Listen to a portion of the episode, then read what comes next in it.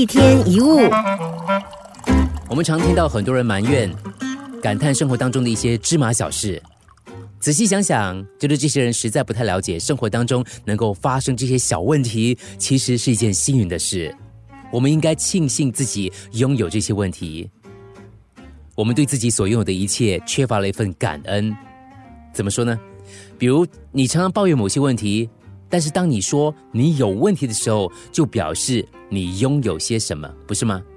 如果没有车子，就不会有车子的问题；如果没有小孩，就不会有小孩的问题；没有房子，就不会有房子的问题；没有工作，就不会有老板跟同事间的问题。所以，我们应该感谢问题，不要因为事情麻烦而抱怨。你的收入多，就是因为工作麻烦。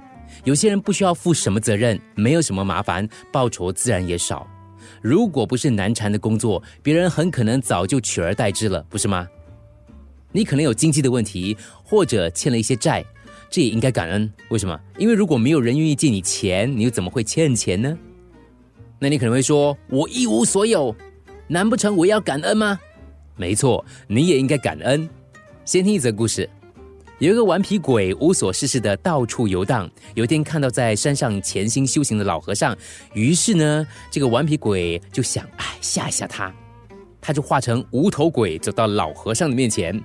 老和尚轻描淡写的说：“哎，真好，你没有头就不会头痛了。”这顽皮鬼很无趣的走开，之后他变成一个有头有脚可是没有肚子的鬼。他心想，这一次一定可以吓到老和尚。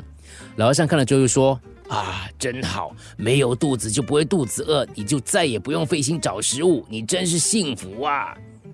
完美鬼气呼呼的走开了，想了很久，终于想到他变成一个没有五官、没有脸的鬼，他就不信，还吓不到老和尚。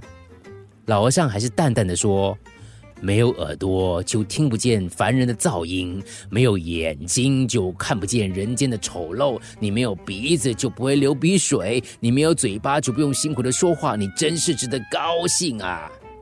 顽皮鬼再也没辙，只好认输离开。如果你什么都没有，问题也没有，也就没有什么好抱怨的了。